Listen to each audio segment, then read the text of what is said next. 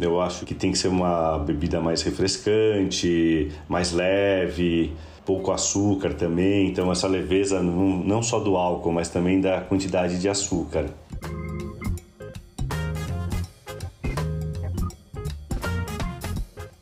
Daiquiri, gin tônica, caipirinha. Esses são os drinks clássicos que podem arrasar no seu verão. Mas tem muito mais. A opinião é do bartender Alexandre D'Agostino, que é consultor de bares como Guilhotina, em Pinheiros, e o Terraço Itália, no centro de São Paulo. Além de ser o responsável pelas fórmulas dos coquetéis prontos APTK. É ele o convidado dessa edição. Eu sou Isabelle Moreira Lima e você está ouvindo o podcast da semana. Quando a gente pensa em verão e férias, vem logo à cabeça uma imagem de descanso e relaxamento na praia ou na piscina e um copo festivo na mão. Talvez esse copo tenha uma decoração que traz uma fruta incrustada na borda dele. Essa ideia de drink é indissociável desses momentos e dessa época do ano. Mas como é que a gente torna esses drinks realmente apropriados para o verão? E mais originais? Para começar, não precisa ser só coquetel. Um vermute pode fazer às vezes. E água com gás pode ser uma grande aliada. Ainda melhor do que a água tônica que tem mais açúcar. É esse tipo de dica que você vai receber aqui hoje nesse papo com o bartender Aleda Agostino que é também apresentador do reality show Shaking the Bar, que passa no canal Sony. Ah, e antecipando aqui duas coisas importantes que ele diz mais pra frente. Assim como na cozinha, é bom fugir dos ultraprocessados e preferir ingredientes naturais para preparar esses drinks. E dois, beba muita água. Ouve aí meu papo com ele. Ale, muito obrigada por ter topado bater esse papo hoje aqui com a Gama. Eu que agradeço, um prazer enorme. Maravilha, o nosso tema hoje é verão, né? Drinks de verão. Então, começando pelo básico, eu queria te perguntar o que é que é um drink de verão perfeito? Putz, um drink de verão perfeito? Eu, eu acho que primeiro tem, tem que ter onde você está bebendo, está tomando ele, né? Acho que começa no, no ambiente que, você está, né? Se está num drink de verão perfeito, seria num é, na piscina, na praia, em algum ambiente em que você esteja à vontade e a fim de, de, de relaxar e se refrescar, né? Pode ser em casa também, mas é, acho que o ambiente começa pelo ambiente. É, aí vai da vai do gosto. Eu acho que tem que tem que ser uma bebida mais refrescante, mais leve pouco açúcar também, então essa leveza não, não só do álcool, mas também da quantidade de açúcar. E que drinks clássicos você acha que vão bem no verão? A daiquiri, gin tônica, né, a própria caipirinha, acho que vai super bem, é muito versátil. Bebidas clássicas, né, não só, acho que não só drinks, mas é bebida, né? Tudo que você bebe, é, tudo que você toma é drink, mas eu tenho gostado muito de vermute, amaro, mas aí com água com gás, é, para dar uma quebrada. É, normalmente as pessoas estavam tomando com, tomam com tônica, mas eu recomendo sempre água com gás. Ele fica mais leve, tem sabor, acho que dá pra. No final fica mais refrescante, né? Porque a água tônica em geral ela tem, tem bastante açúcar. Então, no final, acho que não refresca muito. Depois, essa é uma primeira refrescada, mas depois o açúcar você tá lá, tem que consumir ele. Acaba esquentando. É engraçado essa coisa dos amaros, né? Porque, eu não sei, pode ser ignorância minha, mas eu sempre relacionei os amaros com o inverno. Mas eles estão muito em alta, né? E a gente não é um país de inverno, a gente é um país de verão e cada vez mais e tá muito quente. então você acha que dá para tomar? Eu não, não, não, só dá, eu tomo, eu recomendo, eu acho que é super refrescante. Então, é, faz sentido o que você está falando um pouco pela, pela intensidade. Você toma um, um amaro, ele em geral ele é bem concentrado, tem um teor alcoólico uns são mais leves, mas tem uns são mais, é, mais alcoólicos. Então a gente sempre lembra de uma bebida quente, mas é por isso que bastante gelo, água com gás, ou um espumante, até mesmo a tônica, aí vai do gosto de cada um. É, ele acaba quebrando isso daí, dilui. E como ele é muito intenso, é legal você, você dilui ele, só que mantém sabor. Por isso que eu gosto de, de amaro. Ele continua, ele continua intenso, só que mais leve. E você falou espumante. Espumante, eu nunca imaginei o espumante como um é, integrante do clube da água com gás, da soda. Ele pode fazer esse papel também? Sem dúvida, sem dúvida. É, e agora até. Não, agora já, não, já tem até um tempo. Você tem algumas versões de espumantes que, é, ou champanhe, champanhes mesmo, que são perfeitos para tomar com gelo. Ele tem, acho, talvez um açúcar residual maior, que aí você diluindo ele fica. Então é para tomar com gelo. Então já é uma, uma, uma ótima bebida mesmo, porque às vezes essa é a questão, né? Se a gente sempre pensa em espumante tomando numa taça sem gelo, é, aí perde. Mas ele ou para ser tomado puro, de novo, encontra essas versões aí de cavas, espumantes, etc. E ele também para para um drink, eu acho super funciona, porque ele traz uma tem acidez também, que remete refrescância. Eu recomendo bastante. E os drinks brasileiros? Você acha que eles, né, de novo, a gente é um país de calor, tropical.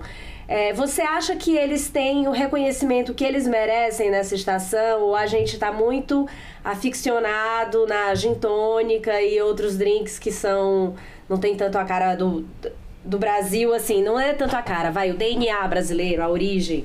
Talvez, mas é, como falei, né? Caipirinha é aquele negócio que já é. Tá bom, vamos, vamos tirar a exceção da caipirinha, né? Que já é uma coisa ao concurso. Ah, eu vejo assim, no. É, pessoal, principalmente no Nordeste, toma muito uísque com gelo de água de coco. Eu acho que isso é uma coisa absolutamente brasileira e, e bem cabível, né? Acho que funciona super bem. A batidinhas também, essas misturas, né? Porque quando a gente pensa na caipirinha, né, você tem desdobramentos, então é sempre uma fruta com álcool, é, sei lá, tem. E versões de, é, de gin tônica, né? Tal, gin tropical, sei lá, é gin com. ou com maracujá, tônica, ou com energético, aí vai aí é gosto de cada um também, né? Não vamos entrar no mérito do, do, do, do paladar, só que nós fazemos versões aqui. Eu acho que a, o brasileiro tem essa, essa uma habilidade criativa de, de para adaptação é muito grande. Então é difícil você falar, né? Porque toda essa cultura de drinks ela não nasceu aqui. Né? Você está falando uma coisa muito mais antiga, vem muito dos Estados Unidos. Então é, é muito difícil nós termos algo assim que você fala, ah, é, nunca nunca foi visto fora é, nunca, nunca teve algo parecido. Então, acaba sempre é, sendo uma, uma versão. E tudo bem, eu acho que ninguém cria mais nada, né? A gente só pega algo que já foi inventado, no máximo você se adapta, você muda, você troca um, um tipo de bebida, sei lá, pega um Negroni, por exemplo, em vez de usar você coloca a cachaça, e daí talvez tenha que mudar o amaro e por aí vai. Então, assim, pensando nessa identidade brasileira de coquetelaria, é, é como, nós, como nós entendemos. Acho que é mais ou menos como na gastronomia, que você vem com técnicas de fora e a gente adapta aos nossos ingredientes. É, na grande maioria é o que acontece aqui. E, e falando então em ingredientes, que ingredientes você acha que vão bombar em 2024? Quais são os ingredientes da estação? Da, da, da, desse nosso eterno verão, né? Desse, né? Esse ano de verão que nós é. temos.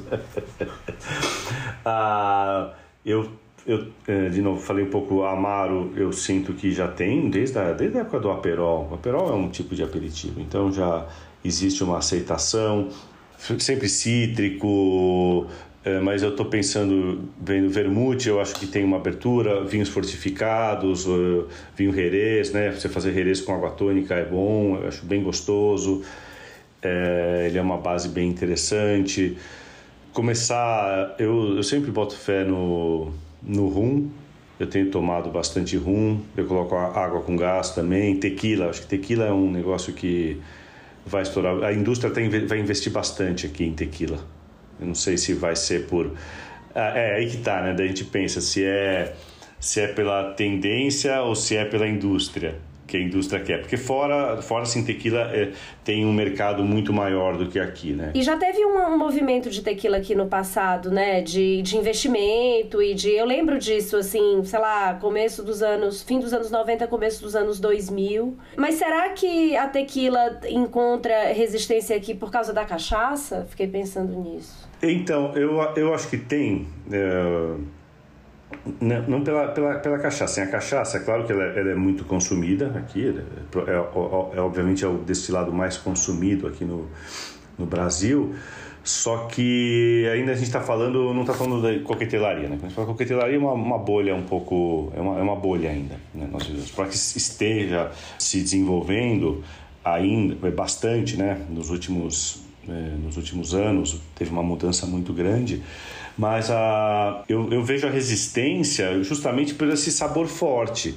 Né? A cachaça, ela, ela é isso, né? independente da. Né? Não vou falar de qualidade, mas ela é um destilado que ele é forte em termos de sabor, de, de, de é, intensidade de sabor, esse sabor vegetal. Tequila eu vejo que tem a mesma. É, elas são similares nesse sentido. E nós temos um pouco de não vou falar versão, mas tem uma certa restrição. Você toma, incomoda um pouco. É um paladar que você vai. Então, você consegue fazer é, coquetéis incríveis com cachaça, por exemplo, mas é, se tem um, se a pessoa é muito resistente, não, não curte, mesmo se sendo leve, é, ainda tem essa barreira. E vejo tequila a mesma coisa. Aconteceu num evento que eu, que eu estava outro dia de, de tequila e justamente um, tava um rapaz tomando, ele falou, meu, não, mas eu não, não consigo tomar.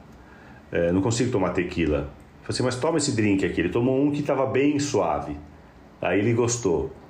Aí ele foi tomar um outro que tinha um pouquinho mais do gosto, ele, ele era o mesmo produto. Né? Então ainda é, tem um pouco esse uma, um preconceito, né? Porque você, quando você falou né, tequila lá nos, nos anos 90, Todo mundo tem uma história triste com tequila. Por quê? Porque como é que a gente acabava a noite? Exatamente, Tomando shots. dois shots de tequila, é sempre, né? né um pouco mais complexo.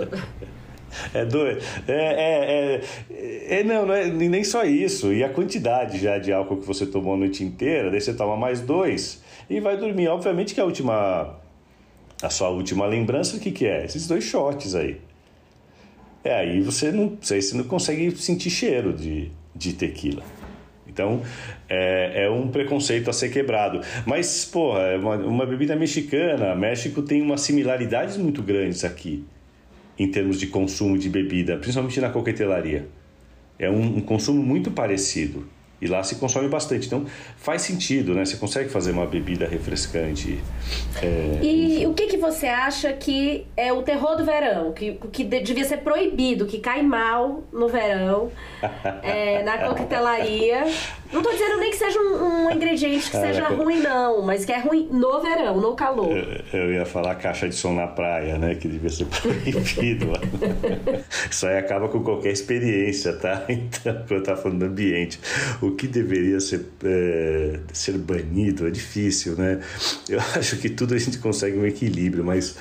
É, putz, meu, essas bebidas é, ultra ultra industrializadas, é, né? É, ou essas bebidas com energético. Eu acho que o energético é um negócio que é tão é tão complexo, né? Porque ele vem o consumo com álcool não é recomendado e as empresas ganham muito dinheiro, fazem a maioria do dinheiro fazendo. Então, é, eu acharia acharia saudável cortar um pouco, tirar um pouco dessas bebidas assim ultra industrializadas. Então você tem até essas bebidas agora, né, que está bem na moda, que você toma e e você, aumenta muito um consumo, e eu vejo que é um consumo de uma qualidade bem baixa, porque você, depois você é, vira indústria, que você começa a entender a indústria, você começa a ver quanto custa para fazer, quanto é de imposto. Então, uma bebida custar, sei lá, cinco reais é, meio litro, quanto que ela teve de custo? Daí está falando de centavos aqui.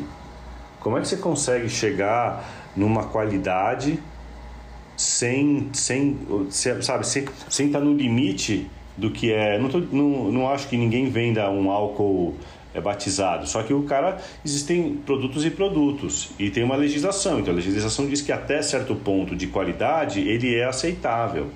Então o cara está sempre no limite. Muito açúcar para mascarar, um monte de química, um monte de corante. Então traz um é, no longo prazo eu acho que vem uma conta isso aí, né? A gente vê. Eu recomendo evitar assim dizer. Interessante a gente ouvir você falar isso dessa maneira, porque parece, por exemplo, o, muito do que a Rita Lobo fala sobre os ultraprocessados, né? A gente pensa nisso sobre comida, comida saudável, mas a gente não leva isso para o mundo da bebida alcoólica e da coquetelaria. No vinho até se fala um pouco, né? O pessoal do vinho natural fala muito sobre a industrialização do vinho como uma coisa muito ruim. Mas essa ultra industrialização, né? Os ultraprocessados nas bebidas alcoólicas, é, destilados e, e seus ingredientes que, que circundam o mundo da coquetelaria, não é muito comum a gente ouvir falar sobre isso, então é interessante. É, né? não, não para pra, não para para pensar muito, porque tudo bem, não está talvez no seu dia a dia ainda, ou, ou realmente não, não, não parou para pensar. É, e assim, fora o quanto que. Eu estou pensando assim, até no mercado, quanto que é nocivo uma uma empresa ter um monopólio, então uma discussão é muito grande, assim como a gente fala do vinho, né? Os caras então fazem para aumentar, então baixa a, a qualidade, então não tem uma educação aí.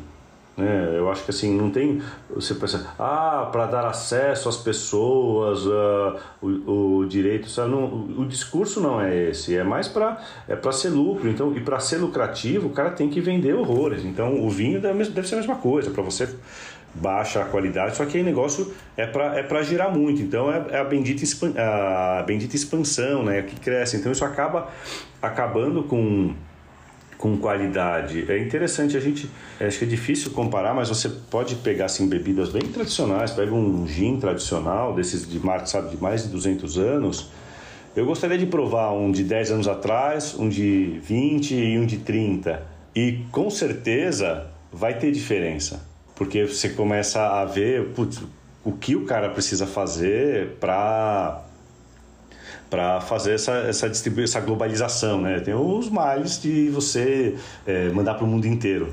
Eu acho que pega, pega um pouco para mim isso daí, dá uma certa é, nível, mas como é que a gente educa também as pessoas? É, tá, são problemas muito profundos aqui de, que a gente vai entrar na, na discussão. Voltando no verão, mas ainda um, um pouco nesse, no pezinho nessa discussão, a gente vê que o mercado de drinks prontos cresceu muito. Tem muita opção. Imagino que é uma coisa também muito boa no verão, porque de repente você tá num lugar, né? Você sai mais no verão, você tá na praia e tal, e você já tem um negócio pronto ali, você não precisa nem preparar. Essa é uma estação boa para esse mercado e o que, que você tá vendo de novidade? O que, que você acha que é interessante dessa área e também como saber o que que é o que que entra nesses ultraprocessados que é melhor evitar e o que que é legal tomar. Eu, eu acho que ainda, é, eu, por mais que o mercado tem, tenha crescido bastante, ainda tem muito para crescer, com, comparado ao mercado de bebida, ele é bem, ele é bem irrisório, né? Não sei se você já, você já fez a conta, né? De, de bebida alcoólica que é tomada, assim, apenas acho que 13% é, são, são destilados, e, e derivados de destilado. Desses 13%, eu acho que 11, 10 ou 11 é cachaça aqui de consumo. Então sobra 3% de um total. Ainda está crescendo, mas é muito pequeno ainda.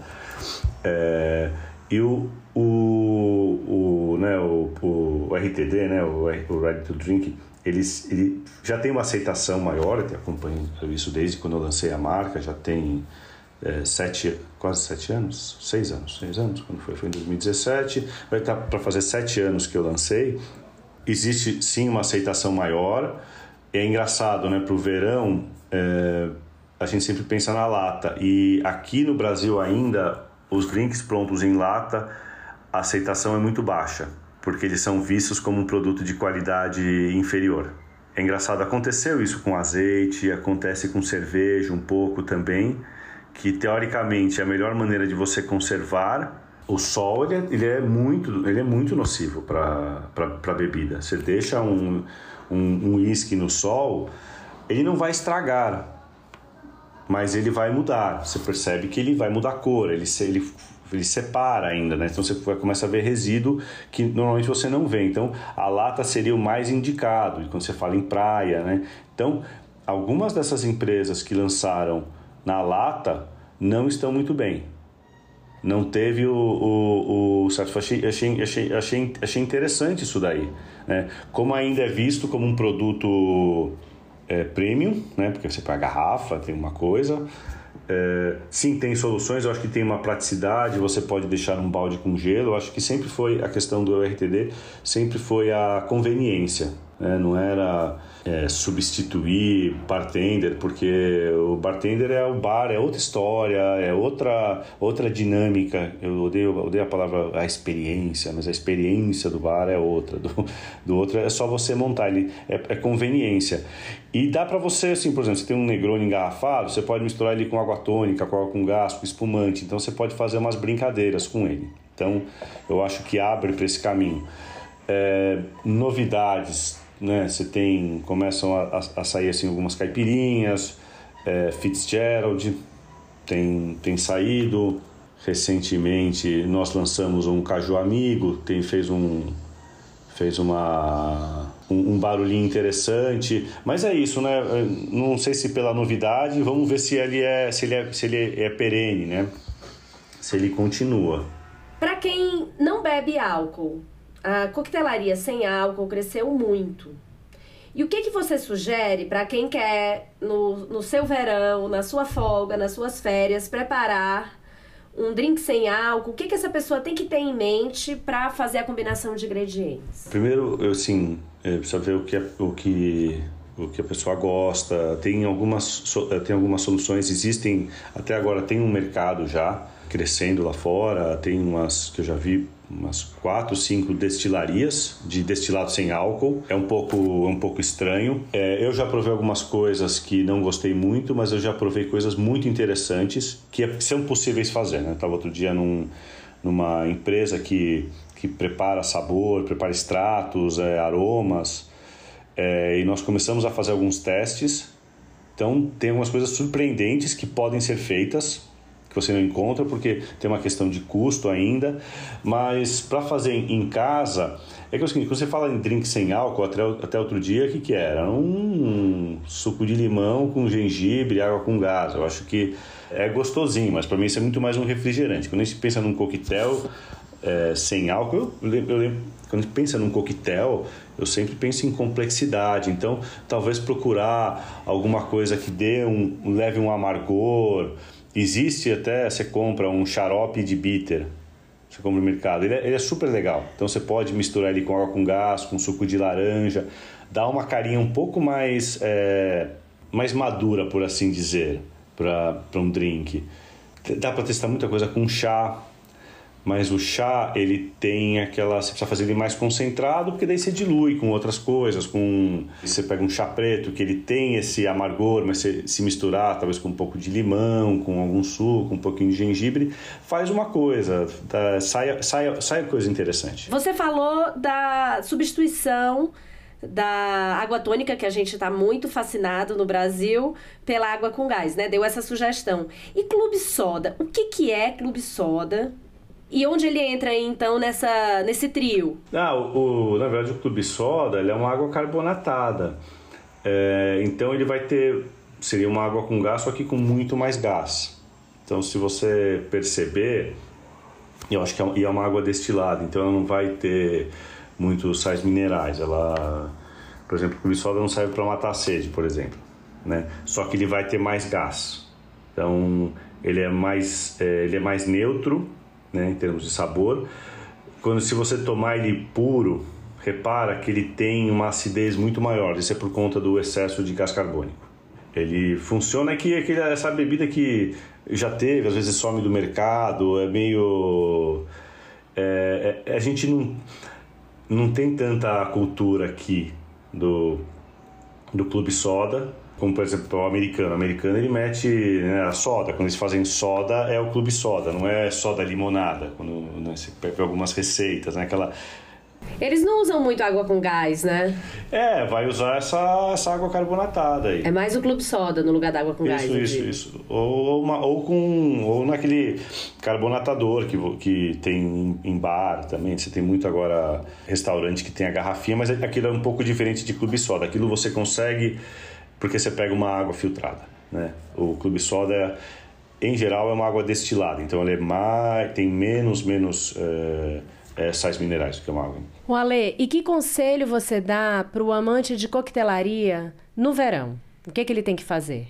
Ah, tem aquele conselho sempre da hidratação, é importante se hidratar porque você está perdendo muito mais água. O álcool ele desidrata, então é fundamental acompanhar, é, lembrar de da qualidade, acho que sempre pensar em qualidade da, da bebida e tentar coisas novas, é, menos doces. Vão, vão, às vezes tem, um, tem uma dificuldade, mas tenta aí um. É, eu acho que pega um rum envelhecido com água com gás, ele é.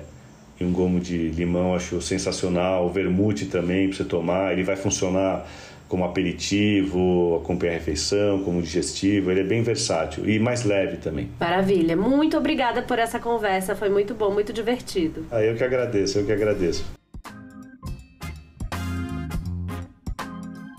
Se você gostou deste podcast, eu te convido a ouvir outros episódios. Toda semana tem uma entrevista diferente sobre um assunto que está aí, diante da gente.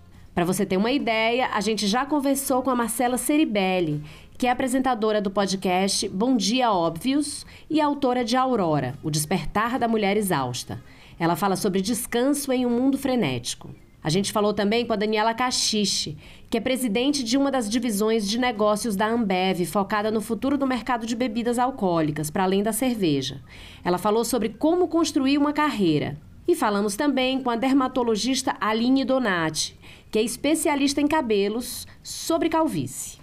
Em plataformas de áudio como o Spotify e o Deezer e no site da Gama, você pode ouvir o podcast da semana.